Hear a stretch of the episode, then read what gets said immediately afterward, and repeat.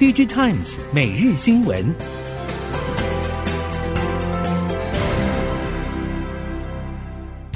何谓供应链感知能力？由 Blue Yonder 于十一月三号星期五君悦三楼举办 Manufacturing Connect Taiwan 高峰会，专家们接手聚焦在供应链韧性、AI 对 Machine Learning 效率以及 ESG 减碳等议题。除此，本次活动提供认知商业规划体验，快速制定企业有效盈利的供应链计划。详情请上 ic 九七五 .com 或 Digitize 活动家网页查询。听众朋友您好，欢迎收听 Digitimes 每日新闻，我是袁长杰，现在为您提供今天科技产业的新闻重点。首先带您看到第三类半导体。第三类半导体碳化系，截至目前为止一直是欧美 IDM 主导。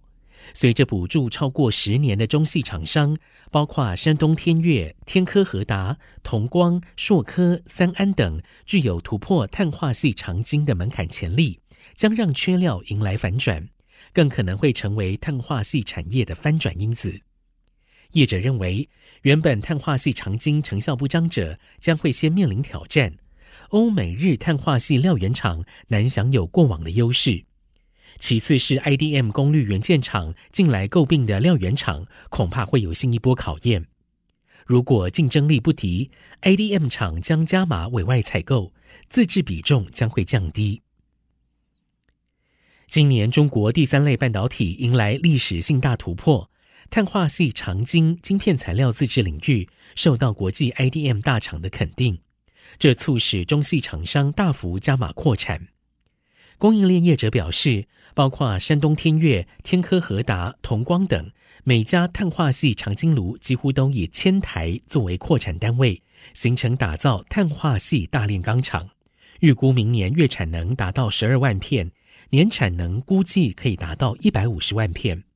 相较于今年全球碳化系晶圆总供给大约一百七十万片来看，粗估明年中国的供给量就可以挑战全球总供给量的一半市占。美国晶片禁令收紧高阶 AI GPU 出口，对中国 AI 产业以及大型语言模型发展的影响，可能短期内造成供货短缺和成本上升，但是整体影响相对有限。再从长远来看，却可能有利于中国晶片产业的发展。促使中国 AI 晶片业者透过自主技术创新来实现自主可控的进口替代选项。华为代表的硬体厂商正建设中国 AI 基础建设生态，其中升腾系列是华为的 AI 算力核心之一，而华为的野心是要成为 NVIDIA 生态以外的另类选项。美国拜登政府出口管制晶片禁令更新版释出不到一周。中国媒体近来报道，超维将开始在中国裁员，开闸人数规模可能会达到四百五十人。不过，也有超维上海员工透露，内部密会有裁员征兆，但是范围和人数大约在两百人左右。究竟裁员的原因是类似高通受到市况低迷所苦，还是超维另有策略考量，仍有待观察。但是，一旦超维开闸 GPU 部门之后，中媒认为，相关人才流入中国本土 GPU 业者的机会相当大。华为成功刺激低迷已久的中国消费电子市场，不止夺下了九月中国手机市场销售第一，随着自研手机 OS 鸿蒙系统生态用户量已经超过七亿，也带动了手机同业小米、vivo 跟进。小米宣布推出澎湃 OS 迎战。未来中系手机品牌纷纷推出自研的作业系统，可能成为常态。vivo 则宣布将在十一月一号举行发布会，发布自研 AI 大模型以及自研作业系统 Origin OS 4。业内资深人士分析，未来五到十年很可能是中国本土作业系统的黄金时代。半导体产业市况不振，设备大厂艾斯摩尔也无法避免受到影响。但是艾斯摩尔预估，在二零二五年将会出现强劲的成长，公司将会迎来半导体产业重回成长周期。艾斯摩尔发言人也向欧洲科技媒体 Bits and Chips 证实，艾斯摩尔不会放慢产能扩张作业。另外，艾斯摩尔预估今年将会有三成成长，但明年的营收表现不会比今年更好。执行长 Peter Wennink 表示，明年会是一个过渡年，但是艾斯摩尔也把明年视为重要的一年，为预期的2025年的显著成长做好准备。投入先进晶圆代工制程研发的三星电子也致力发展车用市场。根据亚洲经济、东亚日报等韩国媒体报道。三星在德国慕尼黑举办的论坛中，宣布于二零二六年以前完成两纳米车用解决方案的量产准备。嵌入式 MRAM 将在二零二六年量产八纳米，二零二七年量产五纳米，也是业界首度公开五纳米嵌入式 MRAM 蓝图。八寸 BCD 制程则是计划于二零二五年从当前的一百三十纳米发展到九十纳米。三星表示，计划在二零二七年之前，将晶圆代工事业非行动营收占比提高到百分之五十以上。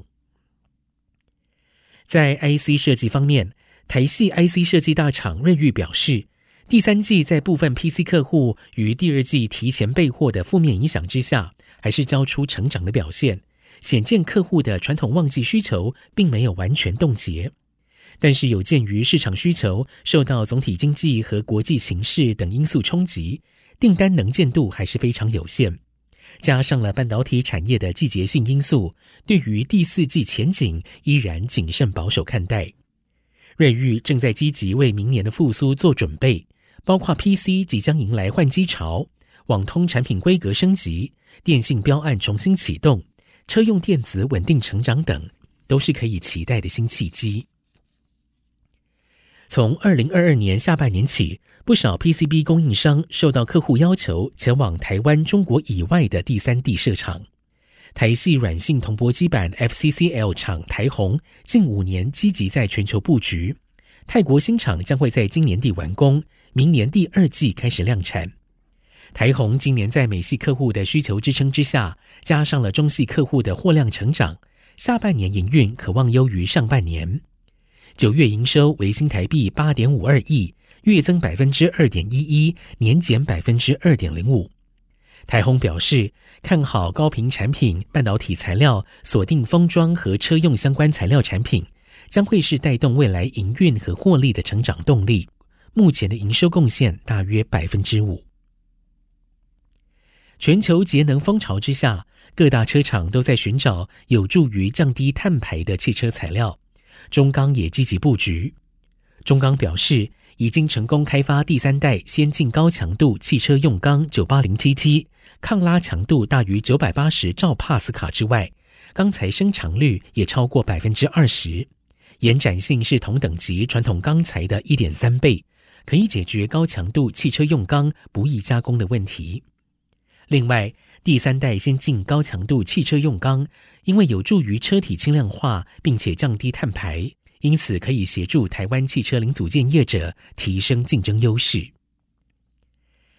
台湾国际智慧能源周在日前盛大开展，不止太阳能、储能成为展会亮点，在离岸风电产业方面，国际与本土开发商也积极参展，并且和台湾在地产学机构签署合作备忘录。随着台湾近海浅水海域的开发趋于饱和，未来台湾离岸风电产业将会进入浮动式风电开发。看准产业发展趋势，国际与本土开发商也相继投入浮动式风场计划。备富新能源台湾区总经理彭茂宽也表示，期待政府尽速公布浮动式风场示范计划选商规则。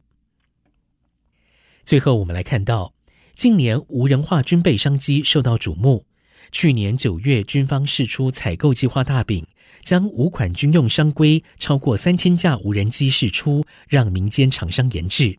不过，从需求释出到交出原机测试，中间不到一年，时间相当紧迫。业界表示，目前无人机的国产自制率可以达到七成，但是台湾在军用通讯方面起步晚，还是缺乏部分的关键技术。至于动力系统，在大尺寸量体的无人机上，目前也是比较缺乏，只能先借助先期发展电动车产业供应链的成功经验，将部分技术转移到小型无人机使用。以上 DG Times 每日新闻由 DG Times 电子时报提供，原长吉编辑播报。谢谢收听。